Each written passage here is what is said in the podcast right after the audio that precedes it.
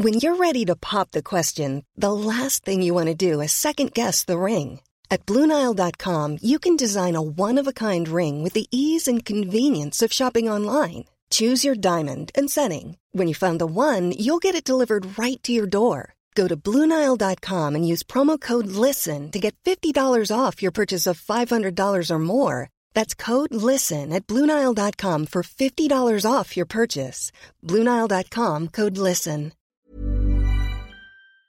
La ville de Bakhmut. Cette ville en Ukraine était complètement inconnue de la population mondiale il y a encore un an, mais aujourd'hui elle est au centre de l'attention des plus grandes puissances mondiales. Cela fait désormais de longs mois maintenant que la ville est au cœur d'une bataille entre l'Ukraine et la Russie. La Russie qui tente donc de prendre le contrôle de ce territoire, et cette bataille pourrait changer le cours de la guerre. D'ailleurs, il y a tout juste un mois, je vous parlais dans ce format des actualités du jour d'une contre-attaque ukrainienne qui pourrait marquer un tour possiblement dans cette ville. Sauf que voilà, depuis ce moment-là, il ne semble pas y avoir de très grosses avancées et la bataille de Bakhmut paraît sans fin, comme le titre notamment le journal Le Monde. Alors où en est la situation actuellement? Pourquoi est-ce que c'est aussi important? Et où en est la contre-attaque ukrainienne? C'est le sujet à la une des actualités du jour aujourd'hui. Bon alors déjà, resituons les choses. La bataille de Bakhmut se situe donc dans cette ville qui est située à l'est de l'Ukraine, dans la région de Donetsk, que la Russie donc cherche à contrôler via son invasion. Cette ville est aujourd'hui euh, contrôlée à 90% par les forces russes d'après euh, ce qu'ils revendiquent, mais de son côté, l'Ukraine n'abdique pas pour autant, et l'armée ukrainienne a d'ailleurs annoncé euh, ce mercredi qu'elle aurait détruit toute une brigade de l'armée russe à Bakhmut et gagné un petit peu de terrain. Alors, s'il est parfois difficile de vraiment savoir ce qui se passe sur le terrain en Ukraine, eh bien cette fois cette information, elle a carrément été rapportée aussi côté russe, notamment du côté du chef du groupe Wagner lui-même. Wagner, on en a parlé Hein, c'est donc cette armée privée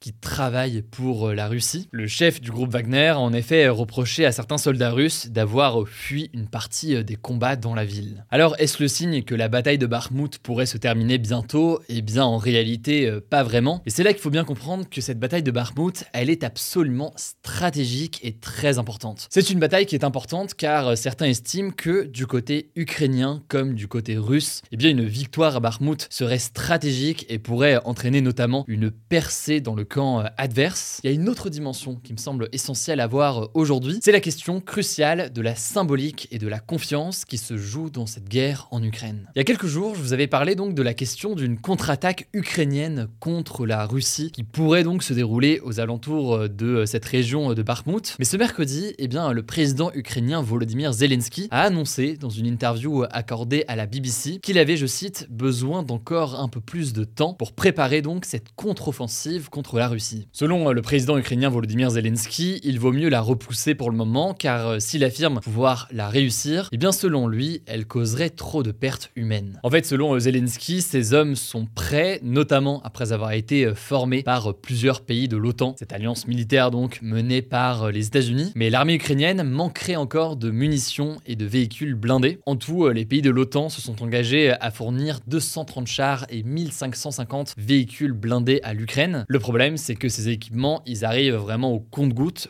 petit à petit, déjà parce que l'organisation de leur transport par la mer prend euh, plus de temps, des semaines, voire euh, des mois. Mais au-delà de ça, si tout cela tarde, c'est que euh, l'utilisation de ces chars et de ces véhicules qui sont apportés par les pays occidentaux, ça nécessite un long temps de formation. Bref, livraison qui prend du temps, formation qui prend du temps, et aussi d'ailleurs des contrôles techniques approfondis. Mais au-delà de cette question logistique, je vous le disais à l'instant, il y a aussi une question de symbolique qui est absolument essentielle. En fait, la guerre arrive à un stade où le président ukrainien veut que cette grande contre-offensive annoncée euh, par son pays soit à 100% une réussite. Il a la volonté de reprendre l'intégralité de son territoire et de faire donc totalement reculer les Russes et pas seulement donc autour d'une ou deux villes. Et le truc c'est que en cas d'échec de cette contre-attaque et cette contre-offensive qui n'aurait pas été donc assez bien préparée, eh bien Volodymyr Zelensky pourrait craindre que les pays occidentaux réduisent à terme leur livraison militaire, estimant donc que cette stratégie de livraison massive d'armes à l'Ukraine ne serait pas efficace pour faire face à Vladimir Poutine. Le truc, c'est que l'Ukraine a absolument besoin de ces armes occidentales. Sans elles, elle serait incapable, a priori, de faire face à l'armée russe aujourd'hui. Vous l'avez compris donc, Volodymyr Zelensky doit s'assurer le plus possible d'une contre-offensive efficace au risque de perdre d'une façon ou d'une autre une forme de soutien qui viendrait des Occidentaux. Par ailleurs, on peut aussi noter que cette annonce de repousser la contre-offensive, elle peut aussi être stratégique pour l'Ukraine. En effet, ces derniers jours, la situation devenait assez prévisible pour la Russie, elle prévoyait et elle prévoit encore une contre-offensive. Ça n'est pas trop un secret. Et du coup là, en annonçant un potentiel report, ça peut participer à recréer une forme de flou dans la tête des soldats et des autorités russes. Je vous l'avais évoqué euh, il y a quelques jours, c'est cette stratégie euh, du brouillard qui peut avoir un certain impact. Enfin, là on l'a évoqué euh, côté ukrainien, mais évidemment côté russe, au-delà toujours de cette question stratégique sur le terrain par rapport à cette ville, il y a une question symbolique. Vladimir Poutine évidemment ne veut pas reculer et cette bataille est donc au centre de l'attention aussi côté russe. Si jamais vous voulez creuser le sujet sur Bakhmut, je vous mets des liens directement en description. On va continuer à en parler. Je vous laisse avec Paul pour les actualités en bref et je reviens juste après pour quelques éléments supplémentaires.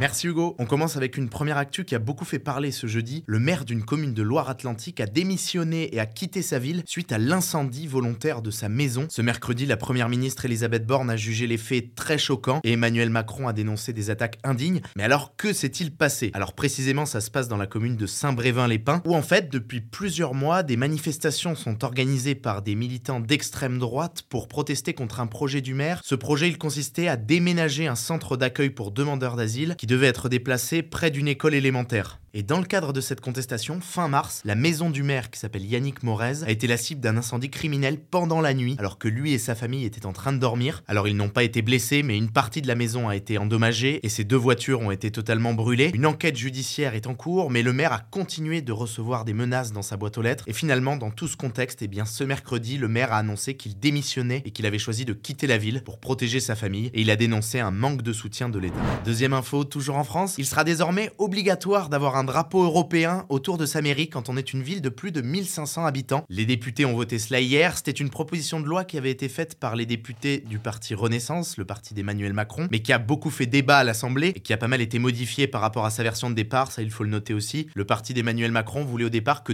toutes les communes soient obligées d'avoir un drapeau européen, peu importe leur taille. Ça concerne donc finalement seulement celles de plus de 1500 habitants, ce qui exclut de fait près de 78% des mairies françaises. Et deuxième assouplissement, les mairies en question ne sont finalement pas obligées d'installer le drapeau en question sur leur façade directement, elles peuvent aussi le mettre à proximité de la mairie ou bien sur le toit. Troisième actu, la France a enregistré au mois de mars un nombre de naissances au plus bas depuis 30 ans, selon l'INSEE, hors période de confinement. Très concrètement, ce sont 1816 bébés qui sont nés chaque jour en France au mois de mars. Ça, c'est 7% de moins qu'à la même période l'année dernière. Et alors, ça illustre une tendance assez durable. Globalement, le nombre de naissances, il est en baisse en France depuis 10 ans. Ceci dit, pour plusieurs démographes comme Gilles Pisson, qui est cité par France Bleu, il est encore trop tôt pour parler d'une crise démographique en France et pour dire si cette baisse du taux de natalité qui est observée ces derniers temps, elle inaugure vraiment une ère où les femmes auraient nettement moins d'enfants que les générations précédentes. Et en fait, ce que montre aussi l'INSEE, c'est que cette baisse, elle s'explique par une diminution du nombre de femmes en âge d'avoir des enfants, donc du nombre de femmes entre 20 et 40 ans en France. On continue avec une info à l'international, direction les États-Unis. Les autorités américaines craignent l'afflux d'un nombre massif de migrants à la frontière avec le Mexique au sud du pays. Le président américain Joe Biden lui-même a décrit une situation potentiellement chaotique. Mais alors pourquoi ça? Eh bien en fait parce qu'une mesure qui permettait d'interdire l'entrée sur le territoire américain à de nombreux migrants va être levée ce jeudi à 23h59 précisément. Cette mesure, elle s'appelait le titre 42. C'était une mesure qui avait été prise spécifiquement pendant la pandémie de Covid. Concrètement, elle donnait aux autorités américaines le pouvoir de refouler immédiatement du territoire les migrants qui n'avaient pas de visa ainsi que tous les demandeurs d'asile sans avoir à traiter leur cas et sans qu'ils puissent faire un quelconque recours. Ça avait permis aux autorités de refouler près de 3 millions de personnes en 3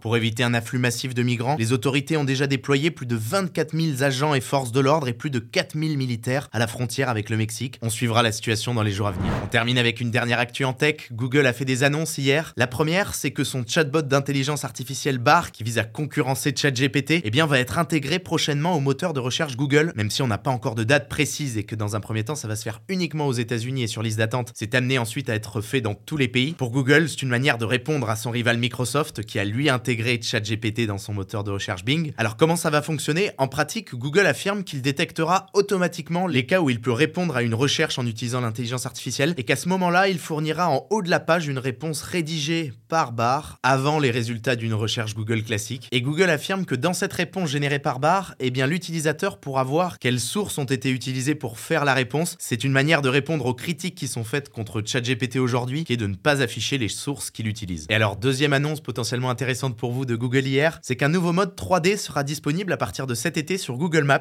En pratique, pour un trajet, on pourra visualiser en 3D son parcours en avance. Ça ne sera disponible que dans 15 grandes villes du monde pour démarrer. Paris en fait partie. Merci beaucoup Paul pour ces actualités en bref. Petite annonce par contre, dans le cadre d'une vidéo qui arrive sur YouTube bientôt et sur laquelle je travaille avec mon équipe en ce moment, eh bien on recherche certains profils qu'on pourrait suivre le temps d'une journée en France. Il y a toutes les informations dans un formulaire que je vous mets directement en description. Si vous êtes prêt à nous accueillir le temps d'un tournage une journée, je donne toutes les infos directement en description et en commentaire épinglé. Écoutez, prenez soin de vous, prenez soin de nos proches et puis on se dit à demain pour une nouvelle vidéo. Mom deserves the best, and there's no better place to shop for Mother's Day than Whole Foods Market. They're your destination for unbeatable savings, from premium gifts to show-stopping flowers and irresistible desserts. Start by saving 33% with Prime on all body care and candles. Then get a 15-stem bunch of tulips for just $9.99 each with Prime. Round out Mom's menu with festive rosé, irresistible berry chantilly cake, and more special treats. Come celebrate Mother's Day at Whole Foods Market.